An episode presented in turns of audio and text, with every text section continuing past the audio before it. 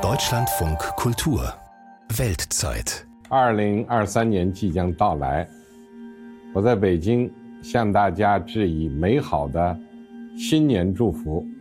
Sehr traditionell hat Xi Jinping seine Neujahrsansprache präsentiert. Im dunkelbraun getäfelten Büro vor einem Gemälde der chinesischen Mauer und mit strahlendem Lächeln, während draußen tausende Menschen infolge einer Corona-Ansteckung sterben.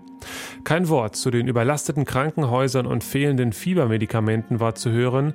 Jetzt heißt es offenbar für die KP nach der Corona-Kehrtwende Augen zu und durch.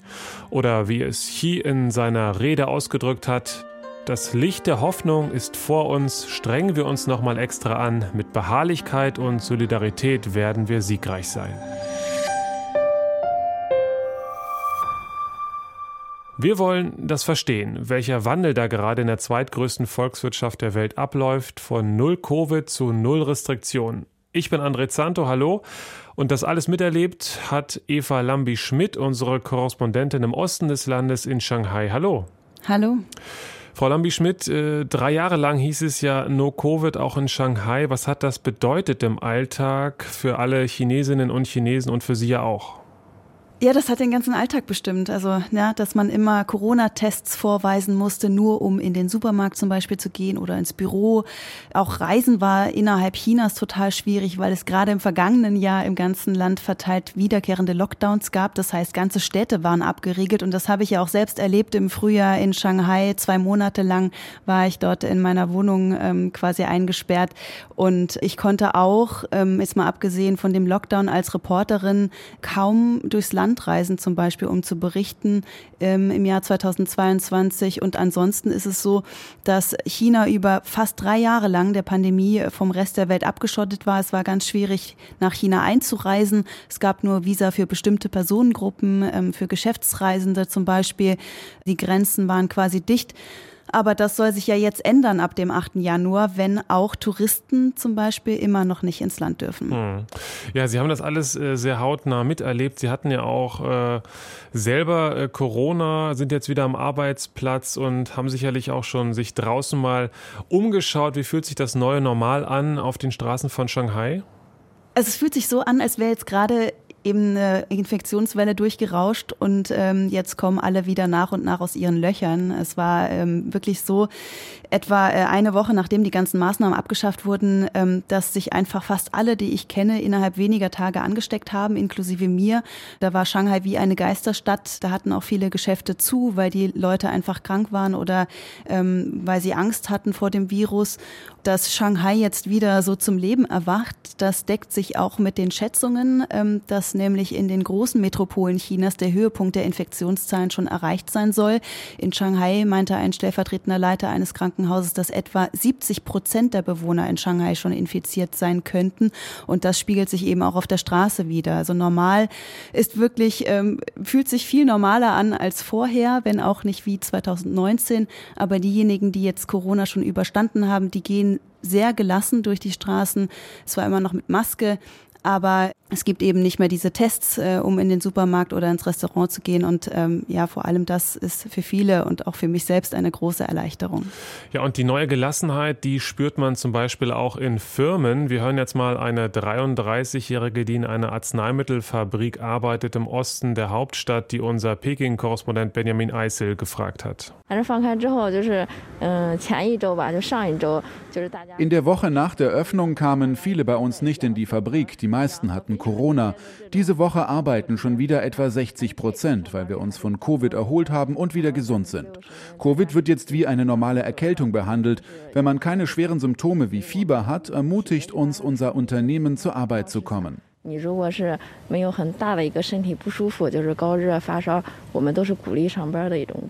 Die Regierung Chinas hat ja die Corona-Warn-App sogar abgeschaltet. Es gibt keine Verfolgung der Fälle mehr, kaum noch Ansteckungs- oder Todeszahlen. Ist das denn jetzt auch in den staatlichen Medien und in den Chat-Apps, wird das da wegzensiert oder ist das durchaus noch ein großes Gesprächsthema? Also, dass die Corona-Nachverfolgungs-App abgeschaltet wurde und ähm, dass auch kaum mehr getestet wird, das ähm, wurde natürlich berichtet, denn das ist ja die Nachricht, die Corona-Maßnahmen werden aufgehoben, das Coronavirus ähm, ja, soll jetzt nicht mehr so schlimm sein. Das ist das, was die Bevölkerung wissen soll.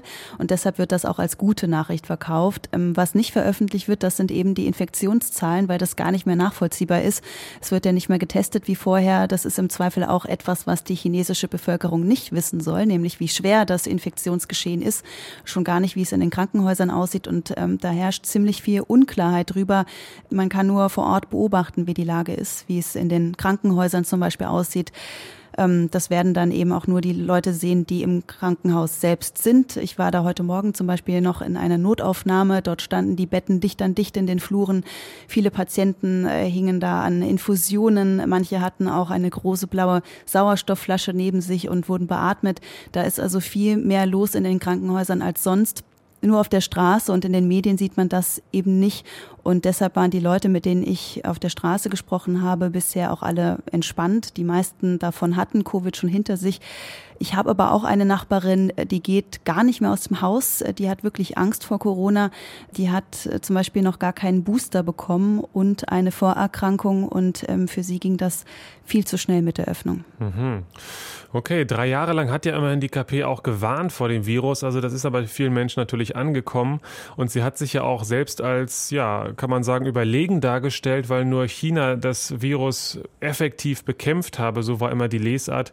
Wie versucht die Partei jetzt diesen Wandel den Menschen zu verkaufen? Vor allem damit, dass das Virus sich verändert habe. Also China setzt jetzt ähm, nicht nur auf die Stimme der Partei, was ja auch eine Kehrtwende ist, sondern auf die Wissenschaft. Es gab da Ende November, Anfang Dezember zum ersten Mal Artikel in den chinesischen Staatsmedien, dass chinesische Wissenschaftler jetzt herausgefunden hätten, dass Omikron nicht mehr so gefährlich sei. Und das ist jetzt die Hauptargumentation, warum man die Maßnahmen anpassen könne. Ähm, Im Prinzip ist das ja auch was, was den Menschen entgegenkommt. Sie freuen sich zumindest größtenteils, dass die Maßnahmen wegfallen, dass sie wieder den Alltag ohne große Hürden bestreiten können und auch ähm, wirtschaftliche Unsicherheiten fallen weg. Ähm, es konnte ja zuvor jederzeit ein Lockdown kommen, was ganze Existenzen auch teilweise zerstört hat in den Städten wie auch hier in Shanghai. Und da ist eine Infektionswelle, bei der in einem Geschäft innerhalb kürzester Zeit einmal alle Mitarbeiter krank sind, im Gegensatz dazu dann doch noch verkraftbar. Der letzte Schritt ist dann am 8. Januar die Quarantänepflicht für Reisende, die entfällt dann. Ja, davon waren Sie ja vorher auch betroffen, Frau Lambi-Schmidt. Was ändert sich da jetzt konkret? Weiß man das schon? Und andersherum gibt es auch Vorfreude in China jetzt mal wieder ins Ausland reisen zu können und einfach wieder einreisen zu können? Ja, Vorfreude gibt's definitiv. Äh, ich habe da heute noch mit Menschen auf der Straße gesprochen. Alle haben gesagt, dass sie sich sehr freuen. Manche haben auch schon Reisepläne. Eine Frau meinte zum Beispiel, natürlich wird sie reisen. Immerhin war sie jetzt drei Jahre nur in Shanghai. Und ähm, dazu muss man auch wissen, dass auch das Reisen im Inland ja sehr schwierig war durch die wiederkehrenden Lockdowns und auch die Corona-Tests, die in der einen Region, aber dann nicht in der anderen Region zum Beispiel anerkannt waren. Und das heißt, äh, wenn es ums Reisen geht, steht nicht unbedingt ähm, das Ausland dann als erstes auf der To-Do-Liste, sondern auch das Reisen in China selbst. Zumindest war das bei den Chinesen so, mit denen ich gesprochen habe. Und die ausländische Gemeinschaft hier, die freut sich natürlich richtig, äh, dass man wieder ins Ausland reisen kann, äh, Familie zum Beispiel im Heimatland zu besuchen. Ähm, das gilt für mich ja auch zum Beispiel, dass ähm, ich auch einfach wieder nach Hause reisen kann, ohne die Einreisequarantäne dann wieder bei der Rückkehr. Drei Wochen war das immer bei der Einreise in einem Hotelzimmer sitzen. Das Essen wurde vor die Tür gestellt. Eva Lambi-Schmidt, das ist bald vorbei für unsere Korrespondentin in Shanghai. Dankeschön. Sehr gerne. Und jetzt kommen wir zur Bewertung dieser politischen Kehrtwende der kommunistischen Partei. If the government some time ago had been thinking about when should we do the the relaxation of measures? When should we reopen?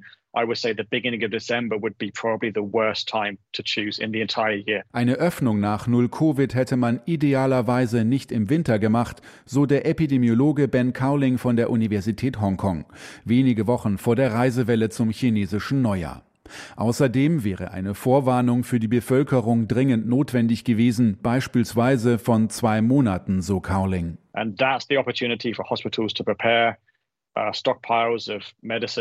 das wäre die Gelegenheit für die Krankenhäuser gewesen, sich vorzubereiten, Vorräte an Arzneimitteln anzulegen, zum Beispiel auch von antiviralen Medikamenten. Dazu eine Boosterkampagne für Viertimpfungen mit einem zweimonatigen Fenster, damit alle die Chance haben, ihre Auffrischung zu bekommen. So war es wirklich eine sehr abrupte Änderung der Politik. An dem einen Tag müssen sich die Leute noch für PCR-Tests anstellen und dann am nächsten Tag sind die Testzentren weg und es gibt überhaupt keine Maßnahmen mehr. From, from one day people having to queue up for PCR testing and then the next day the testing centers have gone and, and there's nothing, no, no measures whatsoever. Nach dieser Stimme aus Hongkong eingeholt wieder von Benjamin Eisel wollen wir jetzt sprechen mit Christine Shi-Kupfer. Sie ist China-Expertin, Sinologin, Politikwissenschaftlerin von der Uni in Trier. Hallo. Hallo. Frau Schikupfer, wir hören ja von hohen Infektionszahlen in China. Die Krematorien sollen nicht hinterherkommen. Ausländische Modellrechnungen gehen von 9000 Toten pro Tag aus. Aus China gibt es gar nichts Offizielles. Wie bewerten Sie erstmal diesen Übergang des Politikwechsels in puncto Corona ab dem 7. Dezember? Wie gut hat die KP das bisher gestaltet? In der Tat hängt sehr viel davon ab, natürlich auch für die Selbstdarstellung der KP, wie viel wirklich nach außen dringt. Von dem, was auch ich über private Kanäle, soziale Medienkanäle höre und mitbekomme, sehe per Video, ist das sehr chaotisch, wirkt es punktuell sehr, sehr chaotisch. Aber die Frage ist natürlich, wie gelingt es der chinesischen Führung jetzt, das innerhalb der eigenen Eliten zu kommunizieren und auch gegenüber der Bevölkerung. Da wird sehr, sehr viel zurückgegriffen auf Ideologie, auf Durchhaltung alte Parolen, auch an die Eigenverantwortung der Bürger wird sehr viel appelliert. Und die Fassade, dass es jetzt einfach ein notwendiger Wechsel war, auch um die Wirtschaft zu entlasten, der scheint zumindest im Moment noch gewahrt. Hm. Zuvor im Oktober, da hat die KP ja ihren Parteikongress abgehalten und die dritte Amtszeit von Generalsekretär Xi Jinping durchgewunken. Warum war da noch nichts zu hören? Zumindest habe ich nichts gehört von diesem krassen Politikwechsel. Wir wissen, dass immer seit dem Lockdown in Shanghai offensichtlich intern, vor allen Dingen über Expertenstimmen hat man das mitbekommen, auch äh, prominente Medizinerinnen, Mediziner, die gesagt haben, das ist eigentlich kein guter Weg, auch jetzt immunologisch wirklich eine Bevölkerung so abzuschotten, auch keinen äh, besseren Impfstoff ins Land äh, zu lassen.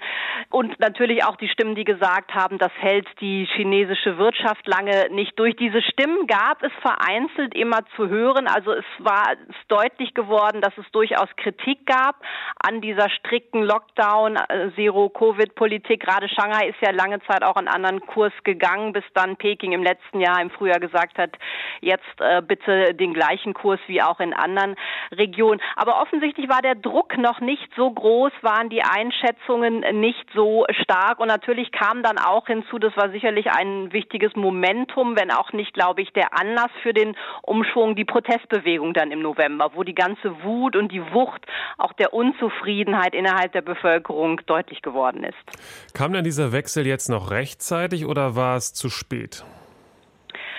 Das lässt sich wahrscheinlich natürlich rückblickend erst beantworten, beziehungsweise ist natürlich die Frage, welche Kriterien man dem zugrunde legt. Ob es jetzt die Todeszahlen sind oder die, die schweren Infektionen, die man vielleicht gerade auch mit einer aktiveren Impfpolitik, beziehungsweise auch mit dem Zulassen eines Imports von Impfstoffen aus dem Ausland hätte zulassen können. Das sollte natürlich, so ist die Hoffnung, ein wichtiges Kriterium sein, auch aus Sicht der chinesischen Regierung. Und oder ist es auch die, äh, die Wirtschaft Wirtschaftsdynamik, die natürlich mittelfristig wichtig ist, auch um Leute in Erwerbstätigkeit wieder zu bringen, um die Wirtschaft und damit den Wachstum, den Wohlstand auch äh, der Bevölkerung äh, irgendwie in Gang zu halten es sieht zumindest im Moment sehr, sehr schwierig aus an, an all, in Bezug auf all diese Kriterien. Gerade natürlich, was jetzt die Todeszahlen, die schweren Infektionen angeht, auch die Menschen, die abgewiesen werden, auch mit schweren Krankheitsbildern. Das ist natürlich sehr, sehr dramatisch. Äh, und ich vermute sehr stark, dass sehr, sehr viele in China auch genau diese Frage im Kopf haben. Hätte man das nicht vermeiden können? Und könnte man jetzt nicht beispielsweise auch die Unterstützung der internationalen Gemeinschaft in Anspruch nehmen, was den Impfstoff angeht. Mhm. Wenn jetzt die Infektionswelle oder die vielen Wellen in den nächsten Wochen durchs Land geschwappt sind, kommt die Kommunistische Partei ihrer Einschätzung nach mit äh, Xi Jinping an der Spitze gestärkt aus der Krise, weil sie sich dann letztlich doch als wandlungsfähig gezeigt hat und eben nicht festgehalten hat an ihrer Ideologie, an dieser Null-Covid-Strategie? Auch das ist natürlich die Frage aus Sicht von wem. Aus Sicht der Bevölkerung, glaube ich, ist das Misstrauen, ist die Erschütterung schon sehr, sehr tief. Das hat sicherlich auch die relativ breite, natürlich urban gestützte Protestbewegung gezeigt. Die Frage ist natürlich allerdings immer, was sind die Alternativen? Sind Alternativen in Sicht? Ähm, kehrt man dann doch wieder zurück und ist froh, dass man diese Krise überwunden hat? Ich denke doch, dass dieses Gären auch innerhalb der Partei anhalten wird mit Bezug auf Xi Jinping, der so viel Macht angehäuft hat, der aber eben auch alle seine politischen Gegner ausgeschaltet hat, sodass ihm jetzt sicherlich akut keine Gefahr droht, dass seine Macht wirklich radikal in Frage gestellt hat. Aber ich denke, alles im Allen ist es eine, eine große Krise für ihn, sowohl innerhalb der eigenen Eliten als auch innerhalb der Bevölkerung. wenn Sie jetzt mal zurückblicken auf die vergangenen drei Jahre, was bleibt dann hängen von dieser Corona-Krise in China und von der Politik der KP? Bleibt hängen der Versuch, auch wieder besseren Wissens und teilweise Rats der eigenen Experten Kontrolle um jeden Preis durchzusetzen. Das ist natürlich etwas, was das Xi-Regime in Kombination mit digitaler Technologie und mit Menschen vor Ort versucht hat, diesen Kontrollanspruch, diesen Kontrollreflex, den ja auch diese Regierung um Xi Jinping auszeichnet, durchzusetzen und wirklich zu versuchen, mit einem Kontrollwahn ein Virus und auch eine Bevölkerung Bevölkerung zu kontrollieren, aber das ist letzten Endes gescheitert. Sagt Christine Schie-Kupfer von der Uni Trier. Vielen Dank. Sehr gerne.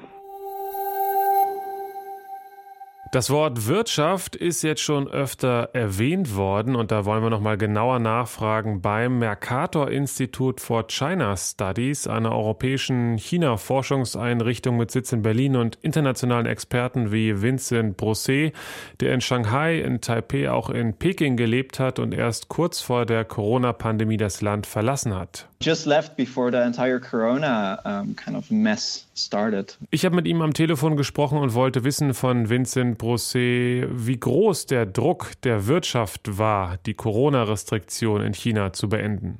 It's one of many important factors, perhaps 30, 40, 50 percent, something like that. Es ist einer der wichtigen Faktoren gewesen. 30, 40, 50 Prozent, irgendwas in der Richtung.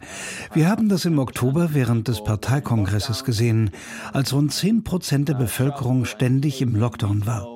Reisen, Unterhaltung, Einzelhandel, das war alles am Boden. Aber vielleicht noch wichtiger waren, dass die Lokalregierungen die Null-Covid-Politik nicht mehr umsetzen konnten. Sie mussten Milliarden ausgeben für Quarantäneeinrichtungen, Teststellen und gingen inzwischen an ihre Reserven oder in die roten Zahlen. Und obendrauf kamen dann die Proteste. Am Ende konnte die Wirtschaft nicht mehr, die lokalen Regierungen konnten nicht mehr und die Leute auch nicht. Es war also ein perfekter Sturm und die Wirtschaft war ein wichtiger Teil davon. Hm. Wie genau nahm Chinas Wirtschaft denn Schaden durch die dreijährige Corona-Politik? China's economy. Well, you have to separate this into really two clear parts. Uh, before Omicron emerged, das muss man in zwei Teilen beantworten. Bevor die Omikron-Variante erschien im vergangenen Jahr, war Chinas Null-Covid-Politik sehr positiv für die Wirtschaft und Millionen Leben wurden gerettet. 2020 war China das einzige große Land weltweit mit einem positiven Bruttoinlandsprodukt. But then in 2022 the, the picture flipped completely. Aber 2022 änderte sich das Bild komplett. Shanghai ging in einen Lockdown, eine Stadt so groß wie die Niederlande und Belgien zusammen. Die Weltbank erwartet nur ein Wachstum von 2,7 Prozent. Viele andere Indikatoren sind auch schlecht. Die Arbeitslosigkeit steigt. Die Produktion ist gefallen. Aber alles in allem ist das Bild nicht so negativ, wie man manchmal denkt. Sie haben vermutlich auch die Neujahrsansprache von Generalsekretär Xi Jinping gesehen. Dort meinte er, dass Chinas Wirtschaft widerstandsfähig sei und um 4,4 Prozent wachsen würde 2022. Glauben Sie ihm? Do you believe him? Um, I mean, so World Bank estimated 2.7 percent. Just in December, so that's already a bit off from the 4.4 that Xi Jinping says. Die Weltbank schätzte ja 2,7 Prozent. Wir müssen jetzt auf die offiziellen Daten warten. Auf jeden Fall kommen auf Chinas Wirtschaft in diesem Jahr strukturelle Probleme zu. Der Konsum ist niedrig. Das Bruttoinlandsprodukt kommt durch das Bauen von Straßen und nicht dadurch, dass die Menschen neue Huawei-Telefone oder chinesische Autos kaufen. Und die lokalen Regierungen haben keine Reserven mehr, sondern hohe Schulden. Ich bin ziemlich sicher, dass China sich in diesem Jahr erholen wird, aber wie schnell das geht und wie nachhaltig das ist, bleibt eine offene Frage. Auf jeden Fall ein hartes Jahr für Chinas Wirtschaft. Gilt das auch für Chinas Tech-Firmen? Das wollte ich noch wissen von Vincent Brosset. Damit beschäftigt er sich auch. Ich könnte mir vorstellen, dass durch die ganze Überwachung angeordnet durch die KP, also äh, man konnte eigentlich gar nichts machen ohne seine digitale Authentifizierung auf dem Handy, dass davon auch die Tech-Firmen profitiert haben. I would say the opposite. I don't think China's tech companies benefited a lot from the COVID pandemic. Ich würde das Gegenteil sagen. Ich glaube nicht, dass Chinas Tech-Firmen von der Pandemie profitiert haben. Erstmal war Chinas Wirtschaft schon eine der am meisten digitalisierten der Welt, also gab es nur wenig Wachstumspotenzial.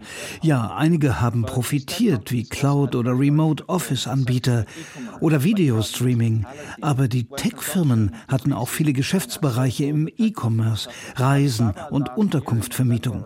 Und weil der Konsum eingebrochen ist, leiden deshalb auch die Tech-Firmen. Alibaba hat schon angekündigt, dass es seine Gewinnerwartung verpasst hat im letzten Jahr. Und dazu kamen auch neue Anforderungen der Regierung in Bezug auf Privatsphäre und Cybersicherheit. Es war also eine sehr schwierige Zeit für Chinas Technologiegiganten und keine positive. Vincent Brosset, China-Wissenschaftler vom Mercator Institute for China Studies. Thank you very much. Thank you, my pleasure.